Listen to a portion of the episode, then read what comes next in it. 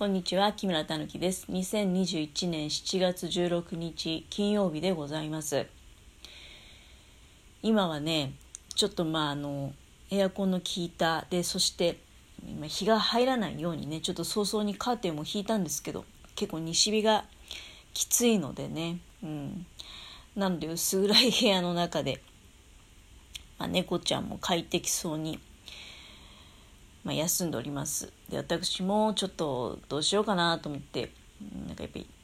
日が落ちるまでねなんか動きたくないなっていう気持ちもあるしだけど、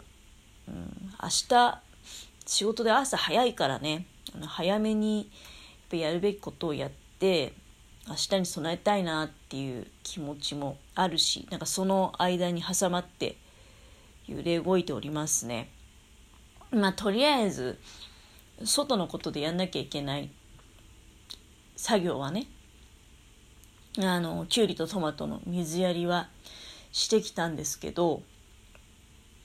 まあ、とにかくもうこの暑い日中をねきゅうりとトマト耐えて生き延びてくれましたから、うん、だからまあお疲れ様っていう気持ちを込めてほんとたっぷり水をあげましたね。うん、これでね多分ねまあ今までの流れで言うとねだからその夕方たっぷり水をやることによってで夜の、まあ、やっぱり冷たい、まあ、ある程度ね風っていうかにさらされてしゃっきりとね元気になるんですよ。うん、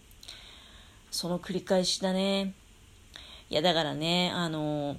これキュウリとトマトだけなんだけど、あとまあ、ちょっと最近ね、あの、神楽南蛮も仲間が加わって、これはまだ、そうね、大きい苗に育ったっていうぐらいの段階で、まあ、実がついたりとかっていうのはこれから、うん、秋に向けてっていうことだと思うんだけど、この3種類、お世話させていただいていて、まあそのお世話をさせていただいた代わりにね、うん、まあ、収穫物をいただいているっていうことなんだけどやっぱりあんなねたかだかプランターの世界、うん、そういった中でのちょっとした農作物の栽培ね、うん、やってるだけでも、まあ、いろんなことを気づかせていただいておりますね。やっぱりもうほんと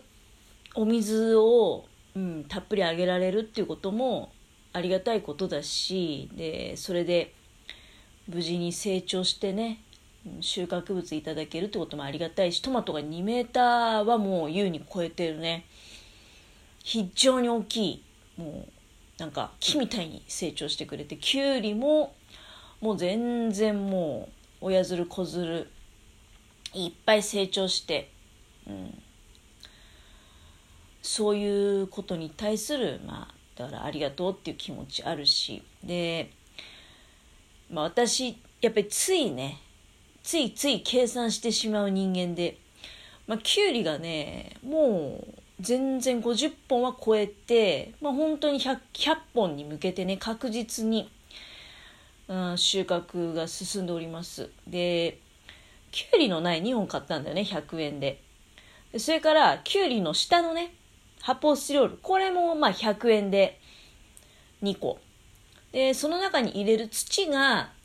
まあまあ、うん、まあ、肥料なんかと合わせて2000円ってとっかね。だから全部ひっくるめて、まあ、約2500円ぐらい。きゅうりだけでね。これトマトもまあ、こう入ってくるとまたちょっとお金も変わりますけど。で、きゅうりが、だからまあこれで着実にね、うん。まあ、100本は取れるというふうにまあ仮定しましてよっぽどのなんかとんでもないことが、うん、起こらない限り100本は取れるだろうと。で1本まあじゃあ普段のお値段でね特売とか関係なく、うん、1本、まあ、50円で売ってたとなると100本で5000円、まあ、だから元は取れたなーなんていうね、うん、自分の中ではね。だけどこれまあね、現実的なところでいくと、今スーパーで、うん今年きゅうり安いような気がするけどどうなんだろうね。これ地域差なんかもあるとは思うけどまあ午前中ねスーパー行ったら、まあ、B 品だけどね4本100円で売ってたんですよ。なんかそれも私の実家の十日町の方のねあの農家さんの名前が入ったきゅうりが届いててもうだから十日町から運送費かけてね届いているにもかかわらず、まあ、4本で100円っていうのはね、うん、なんか割に合わないんじゃないかななんていうことを、うん、ついつい考えてしまうわけなんですけれども。だけど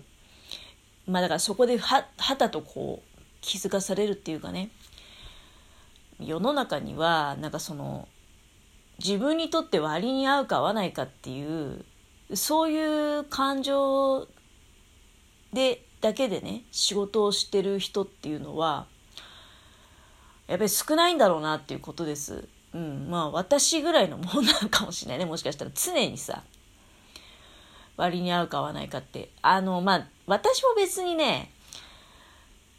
そういう損得感情だけで動いてるっていうそそれ一方じゃないですよ。だけどまあ仕事続かないこの性分を分析するとやっぱり損得感情は強いのかなっていう割に合わないからやめたっていうね、うん、まあいやもうその裏には複雑ないろいろありますけどね。割に合う合わないだけじゃなくてその割に合う合わないっていうことを感じるようになるに至るね。こんなに頑張ったのに信じてもらえないとかまあそうね。そのことに対して、まあ、足引っ張るとか妬んだりする人がいるとか、まあ、いろいろそういうのはあるけどただ世の中の大半の人ってそういう、うん、嫌な感情であったりとかねもう乗り越えてでさらに割に合うか合わないか。そういう問題じゃなくてね、うん、やっぱり誰かのためだったりね世の中のためだったりっていう、うん、そこに自分にとって合う合わないっていうことが関係なくね、うん、まあ仕事っていうのは行われてるんじゃないかなってことを考えるとやっぱり多分農家さんっていうのもね、うん、結構そういう、うん、そういう世界っていっぱいあるんじゃないかなっていうことを考えるとなんか自分のなんだろうね自分のさやっぱりまあ、いい加減さっていうかうんいい加減さっていうとこなんだろうねがちょっとこう見えてきて、うんまあ、反省したりとかねきゅうりを育てることで、まあ、いろんなことを感じさせていただいております。で取れたきゅうりも美味しいしね何回か前の配信でねそのきゅうりの食べ方みたいなことを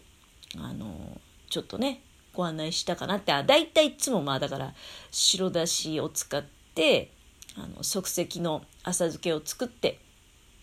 冷え冷えの浅漬けきゅうりをねあの食べております。本当に冷たいきゅうりの漬物って夏のごちそうだよね。あんなにうまい夏の食べ物ってないなっていうふうに思うんですけれども。うん、でも今のね収穫の頻度だとそれを持ってもねあの食べきれない、うん、今だから冷蔵庫の中結構溜まってて、まあ、そういうことを考えるとちょっとね明日あたり、うん、火を使わない美味しいきゅうり料理をまあちょっと考えてみようかな。考えてみようかなっていうかざっくり言うとまあだから漬物の雰囲気を変えるっていうことだけかもしれないけどね。その中華風にするとかね。うんラー油とか。あのちょっと酢醤油なんかを使ったりしてね。うん。ラー油は漬物機にかますと漬物機が油で汚れちゃうと嫌だから後からかけるといいかもしれないね。その中華風の味付けで例えばそうね。あのまあ酢醤油。基本酢醤油でいいと思うんだけど酢醤油で漬け込んでおいてでラー油とごまを食べる時に振るとごまの風味も飛ばないしラー油ってなんだかんだ言って油だから大量に絡ますよりはその食べる直前に上の方にねあのまあこうお好みだと思うんだけどタラタラと垂らせば風味も飛ばずに美味しく食べられるのかな？明日はそんなことをやってみようかななんて思いながら何の話したんだろうね。まあきゅうりのちょっとね栽培を通じて自分のこれまでの、ま、仕事人生について反省の思いをもう手遅れだけどね 反省の思いを、ま、ちょっと巡らせていたということですね。まあその反省の気持ちを持って久しぶりに明日と明後日3週間ぶりに仕事が入ってそっからねちょっとしばらく続くんですよ。毎週末もうすでにシフト表発表されてて。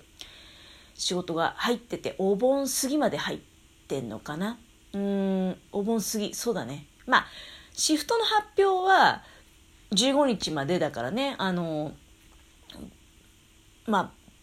多分15日そうだよね。まあ、15日って言ってもボンカも、うん、入ってるんだけど、うん、一生懸命、まあ、頑張ろうかなっていうふうに思いますね。まあ、今の仕事が一番そういった意味では何にも余計なこと考えなくてできる仕事だから、うん、まあ私その一方で平日一生懸命ねまだお金にならない手芸を一生懸命やってそれを別にどっかメールカリに出品するでもなくただただもうなんか修行のように完成度を上げるためだけに頑張ってるっていう状況なんだけどこれもいつかあれかな一生懸命頑張ると日の目を見ることもあるのかもうん知れないのかでも別に日の目を見ることがなくてもなんかひたむきに頑張ればいいんじゃないかななんていうことも最近思い始めてるこの頃でございます。